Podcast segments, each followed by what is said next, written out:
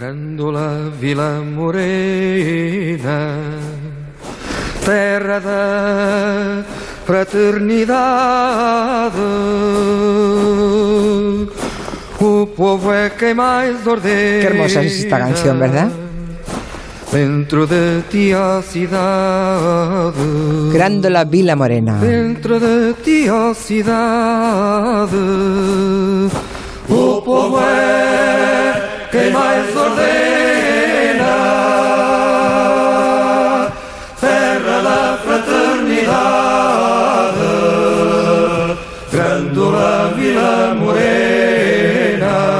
Hermosura. Hoy empezamos precisamente con esta hermosura la sección de política internacional porque tenemos una conmemoración, eh, la revolución de los claveles de Portugal. Hoy hace exactamente 45 años que nuestros vecinos acabaron con el régimen de Salazar y el Estado Novo. Así que es nuestro pequeño homenaje. Blas Moreno, Eduardo Saldaña, buenas tardes. ¿Qué tal, Julia? Buenas tardes. A mí me emociona esta canción. A mí también, me gusta mucho, la verdad. Es muy bonita, es Sí. muy tiene esa épica contenida, pero que te va embargando, ¿no? Te va rodeando. Mm. sí. Bueno, eh, hoy Eduardo y Blas nos quieren hablar de un tema desaparecido en esta campaña electoral, que son las propuestas de los grandes partidos en política internacional. También vamos a repasar lo que ha ocurrido, esos brutales atentados en Sri Lanka, el suicidio del expresidente peruano y también una nueva vacuna contra la malaria. Todos esos asuntos es el paquete de, de temas que vamos a abordar en orden mundial, pero antes, preguntas de los oyentes. La primera que hemos recibido nos la envía Laura y dice que el domingo pasado eh, habla precisamente de Sri Lanka mm, y nos dice que se extraña de esos atentados yihadistas. Recordemos que, ha dejado nada menos que 300 muertos, dos españoles entre ellos, ¿verdad? Eh, fue en, en hoteles de lujo, en hoteles para los turistas y en una misa de Pascua. Lo reivindicó después el Daesh.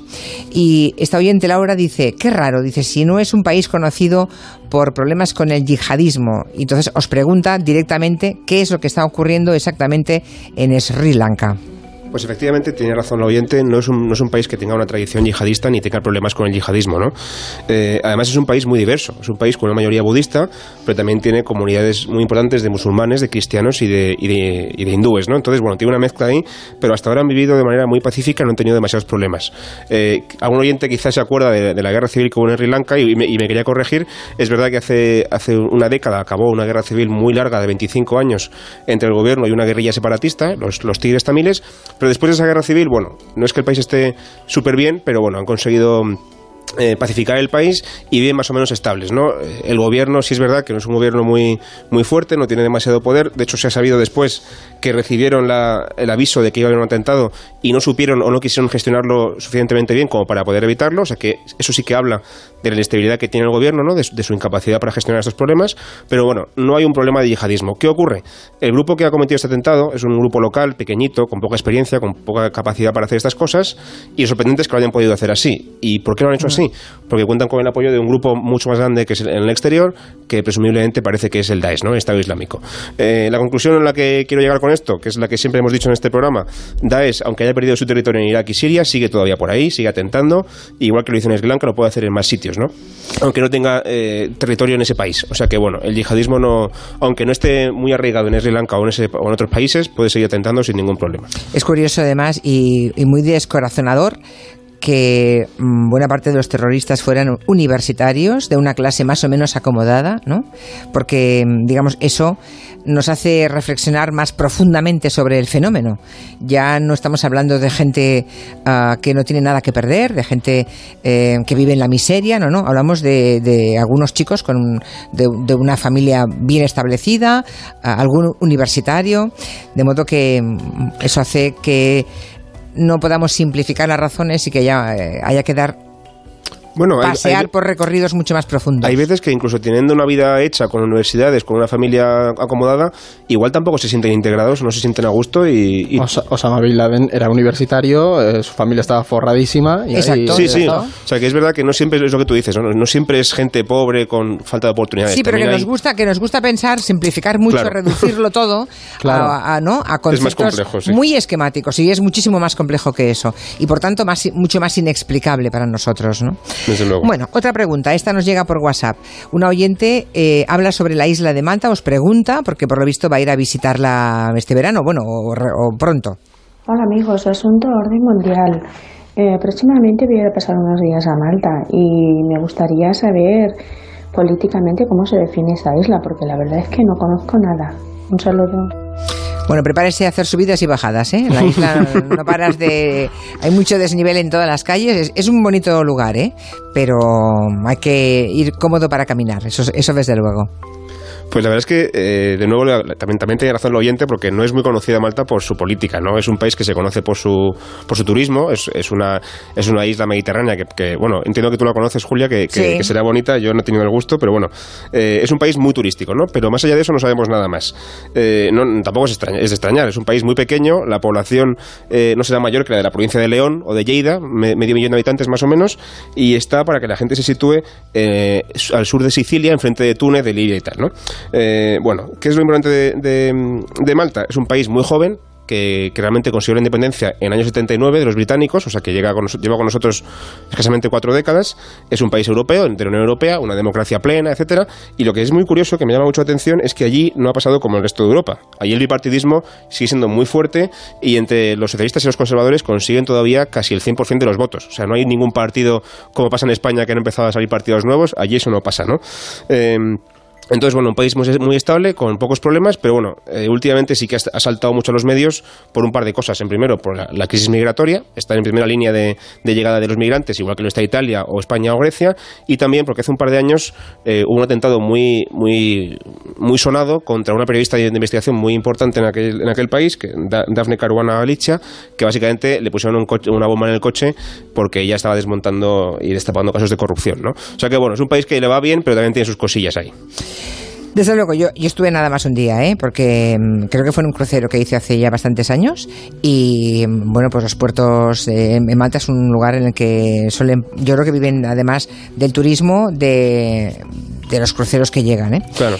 Bueno, otra más, una pregunta que tiene que ver con la teoría conspirativa del plan de Calergy. Algo que a lo mejor muchos no hemos escuchado comentar ni hemos leído nada hasta ahora mismo. Hay un oyente, en cambio, que nos pide que lo aclaremos. ¿En qué consiste esa teoría?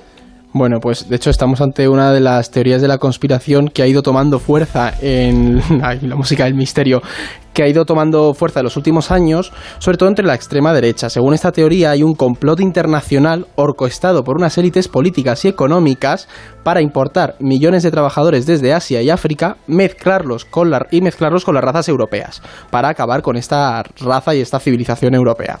¿Qué pasa? Que estos poderes ocultos, en teoría, pretenden crear a un ser humano más débil y fomentar una mano de obra barata y así eliminar esta raza. Puede parecer una, una chorrada si, lo, si nos lo planteamos seriamente, pero hay políticos como Salvini que en Italia han hablado de que esta llegada de los inmigrantes y el apoyo que algunas ONGs dan a, la, a la ayuda y al salvamento marítimo amenazan la supervivencia de la raza italiana y de la civilización europea. ¿Qué ocurre? que en los últimos años ha ido cogiendo fuerza. Y algunos oyentes se preguntarán, ¿quién era este Calergi? Bueno, pues Calergi fue un político y diplomático que formó parte de toda esta construcción de Europa y de la idea paneuropea, y pues el hombre que creó estas instituciones en su momento. Sin embargo, a principios del año 2000, un negacionista del holocausto austríaco, Gerd Honsky, publicó un libro llamado Adiós Europa, el plan Kalergi, un racismo legal. ¿Qué ocurre? Que este hombre extrayó fragmentos de textos que había publicado el diplomático para justificar este tipo de complot.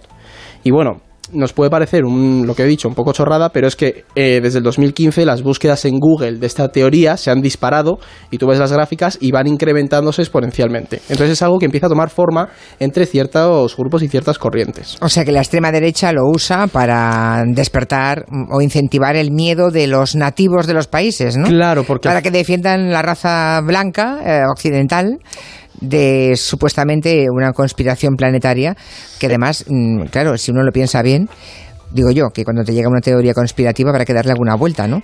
Eh, ¿Qué interés puede tener alguien alguien blanco entre nosotros, por más que quiera sociedad, sociedades débiles, manipulables y demás, para hacerse más ricos, eh, y ellos como van a mantenerse blancos eh, y puros. Exactamente. Se van a meter, digamos, en, pequeños, mm, en pequeñas fortificaciones y van a gobernar el mundo desde ahí, mientras el resto del mundo se convierte en un mestizaje total. Es que no tiene ningún sentido, ¿no? De hecho, es que lo que nos enseña el auge de estas teorías es que la conspiranoia es populista y que en estos partidos se encuentran un nicho muy bueno y se mezclan con temas raciales y temas xenófobos y al final... Pues, y dan explicaciones muy sencillas y muy taxativas a complejos, a, circunstancias muy complejas, ¿no? Entonces a la gente le cala muy rápido porque dice, ah, eh, ya está, pero luego es mucho más difícil de explicar, ¿no? Sí, eh, sí.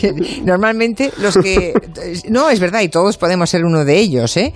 eh quiero decir, uno de los que acepta una teoría peregrina, pero que de pronto dice, ah, pues mira, pues, pues, va, pues va a ser verdad, pues tiene razón, va a ser esto, ¿no? Y, tragamos auténticos sapos, son auténticas barbaridades. Sí, chivos expiatorios, que son judíos que están en el poder, que nadie conoce, pero ahí están. Entonces, todo esto. O los inmigrantes. O... Sí. En fin. Bueno, otros temas, otros temas de la semana. Nos gustaría hacer un poco análisis de, las elecciones de este domingo. desde el punto de vista del orden mundial.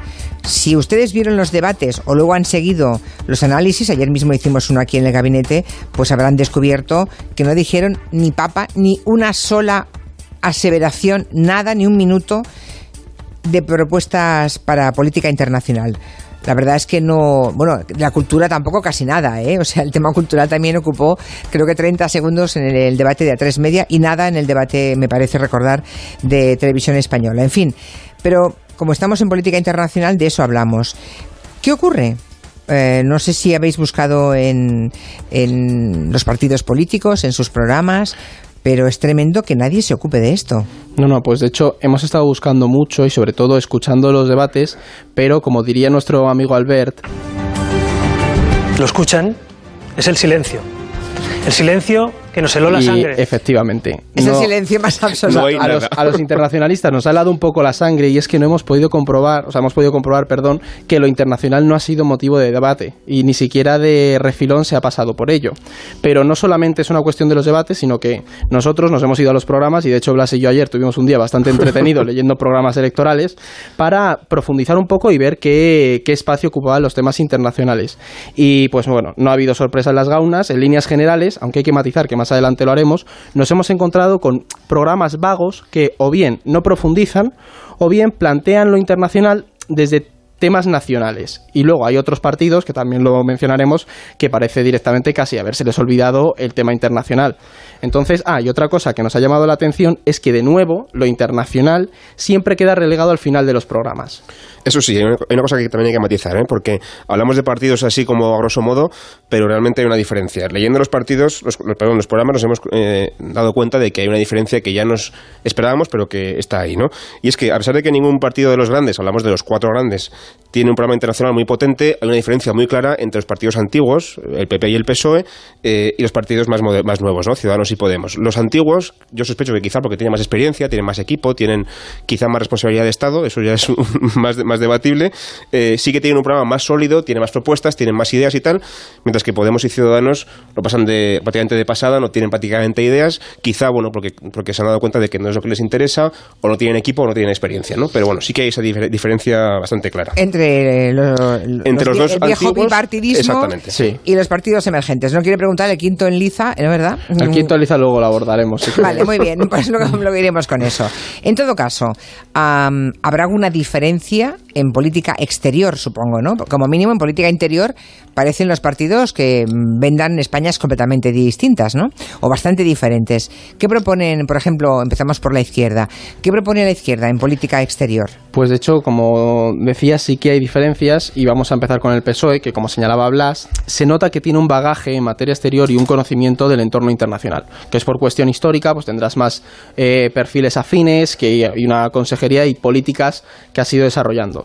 Hay que reconocer que el programa de, del PSOE es uno de los que mejor contenido tiene. Esto es, si uno se lo lee, el programa profundo, que son 300 páginas, sí que, sí que se aprecia. Sus puntos fuertes, por señalar algunos, son un, refuerzo de Europa, que de hecho llegan a proponer incluso la creación del ejército europeo, está incluida, un impulso de una política migratoria europea, que en esto difieren con algunos, porque esto se busca mucho la creación de puntos comunes y de respeto a los derechos humanos, el fomento de las relaciones con América Latina y mete un listado de países bastante amplios. Llama la atención también la importancia que da el Partido Socialista a la Agenda 2030, que es esta de cumplir los objetivos de desarrollo sostenible y demás. Y otra cosa que tiene el programa del PSOE es que incluye un punto comercial, que es algo bastante interesante porque se suele dejar de lado el comercio exterior. Y se marca por esa necesidad de crear un código de conducta europeo para penar a empresas que llevan a cabo malas praxis. Y una cosa que nos ha llamado mucho la atención es que el PSOE mete una mete la creación a medio plazo de un mercado común euroafricano que para o sea, es algo llamativo porque se de hecho en el otro lado del estrecho tenemos actualmente el mercado común más grande del mundo que es este que ha, creado todos los bloques comerciales africanos, y se plantea eso. Y al mismo tiempo tienes el Reino Unido queriendo salir del mercado común europeo, ¿no? O sea, es un poco, unos construyen y otros, y otros derriban. En esa línea está muy bien. Y otra es que se plantean, y esto es muy importante, promover candidaturas españolas a puestos altos en organismos internacionales. Esto es importante, pero creo que es obvio. Es que cualquier partido tendría que hacerlo. Sí, pero, que esté recogido en un programa y dices, bueno, bien, la presencia, claro, de personas españolas en organismos internacionales obviamente es muy importante, claro. Exactamente. Eso en PSOE. ¿Y en Podemos? En Podemos nos parece que probablemente un poquito más pobre, ¿no? Ellos ponen mucho énfasis en democratizar la política internacional, dicho así un poco a, grosso modo también, quieren democratizar la ONU. Recordemos que en la ONU hay cinco países que tienen poder de veto, con lo cual es poco democrático, y también quieren reforzar el escrutinio ciudadano en tratados eh, internacionales como el TTP, TTIP y el Z, ¿no? Incluso llegando a pasarlos por referéndum si hiciera falta en algún momento. O sea, ponerles más escrutinio y más democracia en lo que se hace a nivel internacional. También, por supuesto, quieren darle mm, más presupuesto a la cooperación, pelear por objetivos de desarrollo sostenible, como, como también dice el PSOE. Y me ha llamado la atención algo muy interesante, que es que quieren reforzar la cooperación eh, europea en materia de defensa. Que yo no pensaba que Podemos tuviera una política tan activa en la defensa. Pero, ¿qué pasa? Que lo hacen así porque lo que quieren en realidad es desligarse poco a poco de la OTAN. Entonces, como saben que no pueden dejar de tener un ejército, pues mira, mejor el, europeo que no el de la OTAN, ¿no? Eh, también quieren reconocer a Palestina y a, los saharauis como estados independientes, pero en fin, la cuestión es que no hay prácticamente propuestas a nivel europeo, tampoco dicen nada de América Latina, no dicen nada del terrorismo, de Estados Unidos, entonces bueno, un poco pobretón el programa de Podemos en ese sentido. Vamos ahora a la derecha a ver qué encontramos en el programa electoral del Partido Popular respecto a la política internacional. Bueno, como decíamos antes, eh, la derecha es el PP el que tiene un programa más sólido, ¿no? igual que pasa con el PSOE. Eh, es positivo que tienen una postura claramente europeísta, no tienen en absoluto ningún, ningún atisbo de antieuropeísmo y eso me parece que está bien. Eh, también es verdad que en España somos un país muy europeísta, con lo cual sería raro que el PP fuera, fuera lo contrario, ¿no? Pero quieren eh, integración europea a nivel fiscal, nivel bancario, nivel de defensa, energía, de todo, ¿no? luego es muy curioso que a nivel comercial tienen muy claro que apuestan por el libre comercio pero luego al mismo tiempo también quieren estar muy alineados con Estados Unidos. Incluso quieren traerse la sexta flota estadounidense a Rota, que ahora mismo está en Nápoles, en Italia. ¿no? Lo digo que es curioso porque es precisamente Trump, el presidente estadounidense, que está derribando, está echando abajo el libre comercio con sus, con sus ataques a a la, a la OMC, perdón, o los aranceles, ¿no? Entonces, bueno, es un poco contradictorio que quieras libre comercio y llevarte bien con Trump. Es un poco complicado. Eh, pero bueno, eh, en todo caso, eh, bastante más potente que otros partidos, aunque es curioso también, como decía Edu al principio, que ellos, digamos que subordinan la política nacional a la internacional y su prioridad absoluta es combatir el discurso independentista en el exterior, presionar para conseguir Gibraltar o para, para ganar alguna concesión con, con Gibraltar en el tema del Brexit y, sobre todo, posicionarse en contra de Maduro en América Latina. Dice literalmente que España tiene el deber y la obligación de denunciar a los dictadores y apoyar a las democracias en Venezuela, Cuba y Nicaragua. Y yo digo, vale, ¿y los demás dictadores del mundo qué, qué pasa? ¿no? No, no, los menciono. O sea, digamos que la política internacional que se ve en el programa del PP está más proyectada mm, por su incidencia en la política nacional. Claro, claro. Vale, ¿y Ciudadanos qué encontramos de orden mundial en su pues, programa? Eh, el apartado de política exterior de Ciudadanos se llama Una España líder en Europa más unida, pero se podría llamar perfectamente Una España líder en Europa más unida contra Cataluña y Venezuela. Esto hay que señalárselo porque si el PP centraba la política nacional, Ciudadanos eh, es en exceso. O sea, vemos una, está demasiado centrada en la política nacional. ¿Por qué? Porque son los puntos centrales. Se comprometen, por un lado, bueno, esto es más allá de eso, a reforzar el sentimiento de pertenencia a la Unión Europea, que de hecho es curioso porque plantean reflejar en la Constitución la pertenencia de España a la Unión Europea.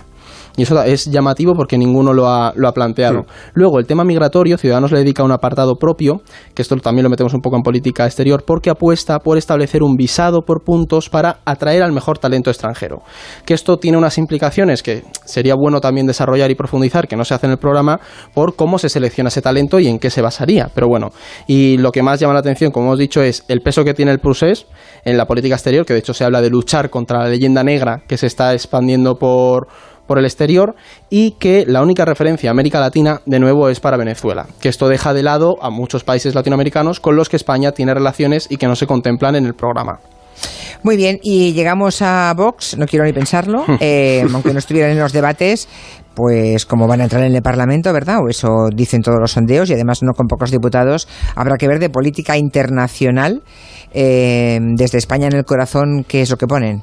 Pues hay que, hay que meterlo. De hecho, bueno, el programa de Vox son 100 puntos, que es una lectura bastante rápida, pero eh, es bastante coherente con lo que es Vox en tema internacional también. No hay mucha profundidad y destacan cosas como la propuesta de fomentar una protección de fronteras que siguiendo las ideas y las políticas de los países de Europa del Este, que ya hemos comentado alguna vez aquí en la sección que no son lo que se dice suaves. Hungría, Polonia, exactamente. También se comprometen a acabar con las embajadas autonómicas, ahí vemos el, el toque las embajadas catalanas. Exactamente, el toque de la política eh, interior y a revisar la política agraria común, que esto tiene mucho que ver con el voto que buscan en, en lo rural. Un punto a destacar por las implicaciones que puede tener, es que plantean abandonar los organismos supranacionales contrarios a los intereses de España. Esto dicho así es muy, es muy, pues lo que sea, cualquier cosa que ellos consideren que va en contra de los intereses de España. Y podría ser el Tratado del Clima, el Tratado de la Migración o incluso la Unión Europea en un momento dado, ¿no? Entonces es un, es un punto muy, muy peligroso porque abre la puerta a que, a, que, a que Vox proponga salirse de cualquier cosa, ¿no? Exactamente.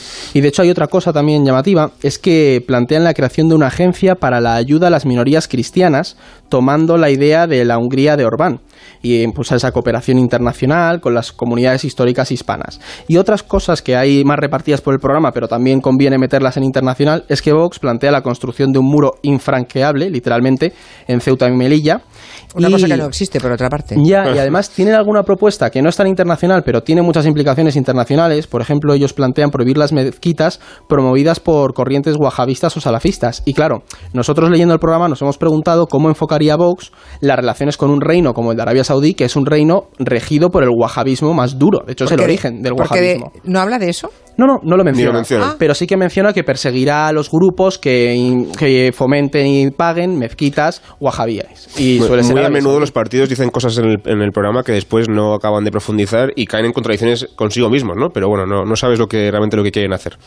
Bueno, pues esta es la segunda temporada que ya mm, el equipo de Orden Mundial está en este programa, un día a la semana, contándonos, revisando un poco lo más importante de la semana. Y supongo que habrá sido decepcionante comprobar que ni en los debates se habla de política internacional internacional, ni en las entrevistas eh, le preguntamos demasiado a los líderes de política internacional. ¿A qué creéis que se debe este ensimismamiento español? Porque un país nunca tendrá relevancia internacional, nunca tendrá un papel protagonista si no informa a su población y si no hay ambición de hacerlo. Y eso pasa por preocuparse por la política internacional, ¿no? Pues lo, he dicho, has dicho súper bien, me parece. La verdad es que a nosotros nos, que nos dedicamos a esto todos los días nos da cierta rabia, ¿por qué no decirlo?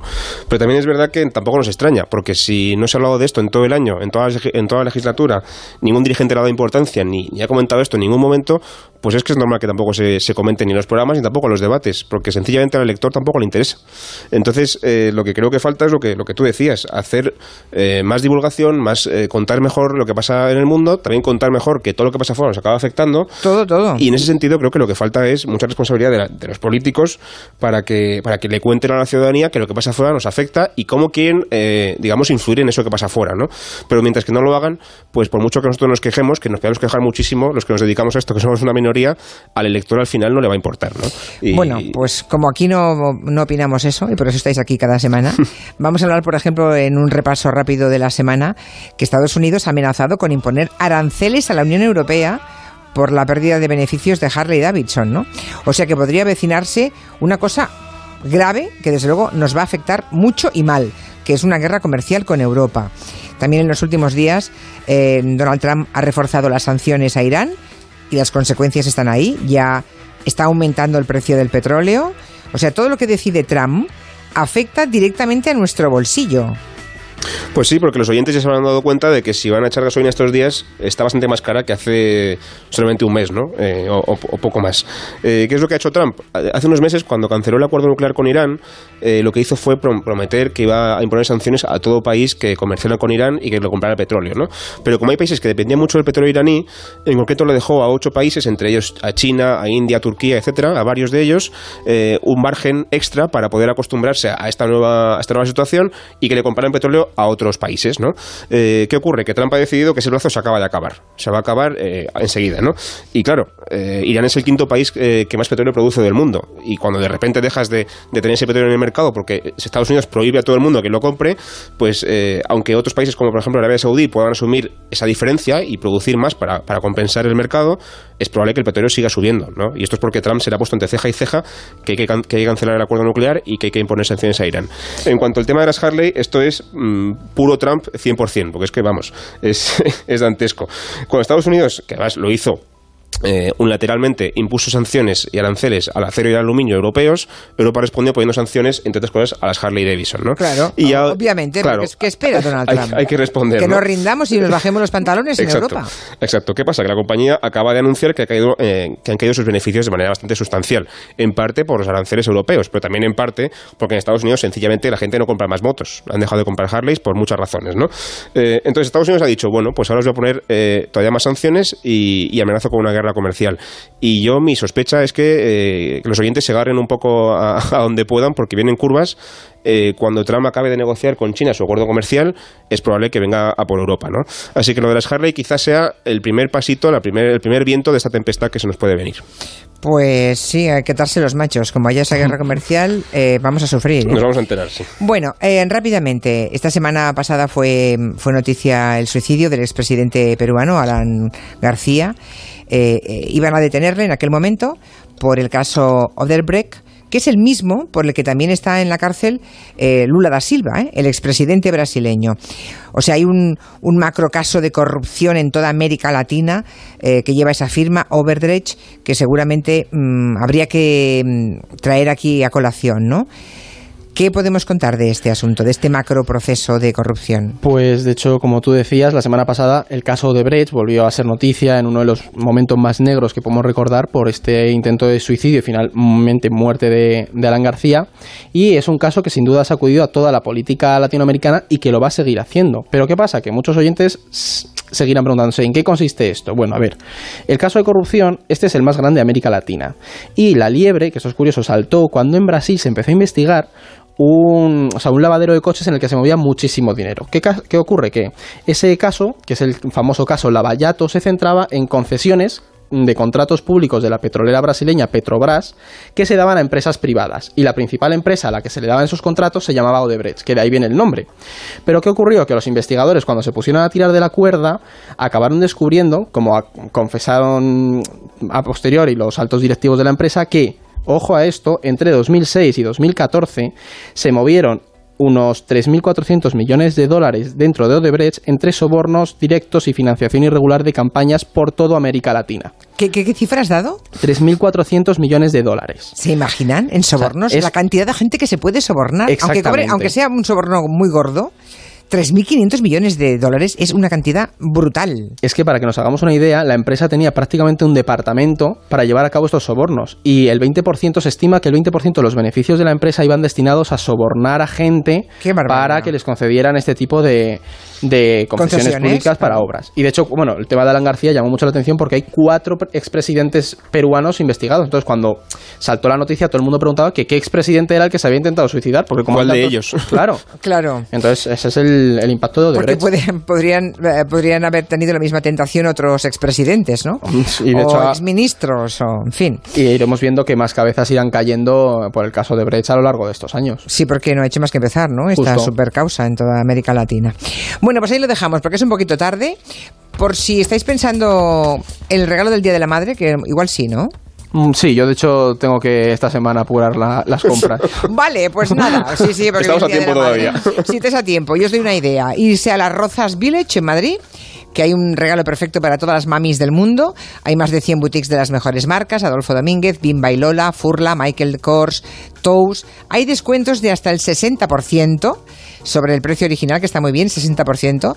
Y por tanto, pues eh, yendo a las Rozas Village, con tanta oferta, uno seguro que encuentra el buen regalo.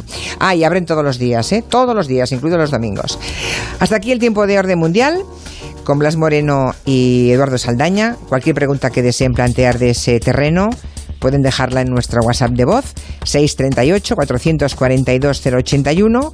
Lo pueden enviar por correo a julianlaonda.es o pueden contactar con ellos directamente que es contacto arroba elordenmundial.com. Ya está. Pues nada, muchas gracias. Hasta luego. Hasta la semana que viene.